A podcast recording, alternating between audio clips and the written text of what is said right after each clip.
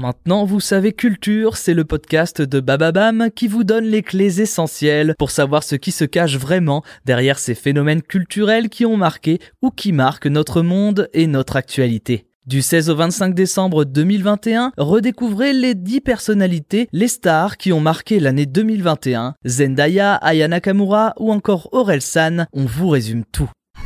Remettez dans le bon ordre ces lettres afin de trouver le nom de cette star. Céline Douin. Pas évident, évident. Mais qui peut tester Céline Dion?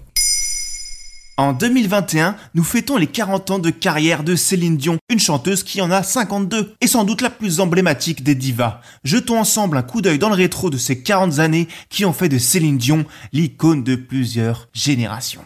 Comment sa carrière a-t-elle démarré? Très vite en réalité. La québécoise est la dernière d'une fratrie de 14 enfants, et n'est pas la première d'entre eux à s'intéresser à la musique, mais c'est peut-être la plus précoce. Elle monte pour la première fois sur scène à l'âge de 5 ans, dans un piano-bar, et écrit sa première bande démo à l'âge de 12 ans. Sa mère l'enverra aussitôt à un producteur, un certain René Angelil. Oui oui, le fameux René. Impressionné, ce dernier n'hésite pas à la signer, et la démo trouve son petit succès au Québec. En 88, elle remporte l'Eurovision, alors qu'elle avait déjà gagné son équivalent japonais à 14 ans. Mais Céline ne s'arrête jamais, et à 18 ans, elle a déjà 9 albums à son actif. Elle est la première Canadienne à recevoir un disque d'or en France. Jeune et ambitieuse, elle étudie en même temps la langue anglaise à la Berlitz School. Elle vise déjà la scène internationale.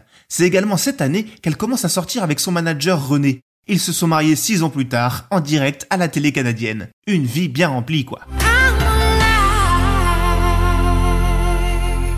Elle est depuis devenue incontournable outre-Atlantique, mais chez nous, les bons Français si ça peut surprendre aujourd'hui, vu qu'elle fait partie des incontournables des soirées karaoké franchouillard, la chanteuse a eu bien du mal à conquérir notre territoire, les Français n'ayant jamais été aussi sensibles que les Américains aux artistes à voix. Pour séduire l'Hexagone, elle a dû changer de look, refaire ses dents et reprendre des tubes bien de chez nous, comme ceux de Starmania. Et puis, un coup de foudre artistique va la projeter quelques crans au-dessus.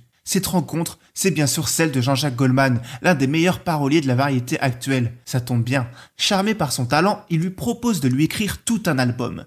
Nous sommes en 1994. Un an plus tard, sort leur projet commun, 2 comprenant les immenses singles que sont J'irai où tu iras, On ne change pas, mais surtout Pour que tu m'aimes encore. Réalisé par Jean-Jacques Goldman lui-même, celui-ci lui a notamment demandé de calmer ses grands élans vocaux pour caresser le public dans le sens du poil. Le pépère c'est ce qu'il fait. 2 sera l'album français le plus vendu de tous les temps avec plus de 4 millions d'exemplaires écoulés alors qu'il s'agissait en réalité de son 15e album.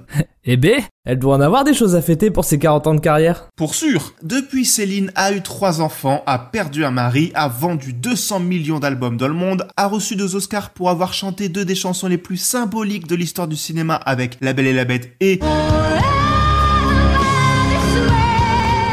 et s'est installée en résidence à Las Vegas où elle multiplie les concerts tous les jours quand elle ne fait pas le tour du monde pour ses tournées. Rien de plus normal pour cette performeuse vocale hors pair, en studio ou sur scène. Une carrière supernova pour une femme qui vit ses rêves d'enfant depuis toujours. Et comme le dit la rédactrice de rédaction d'ici Paris, elle continue de swinger sur les dance floors de la vie. Joyeux anniversaire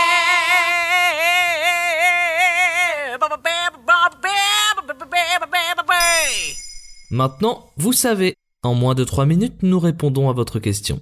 Que voulez-vous savoir? Posez vos questions en commentaire sur les plateformes audio et sur le compte Twitter de Maintenant Vous Savez Culture.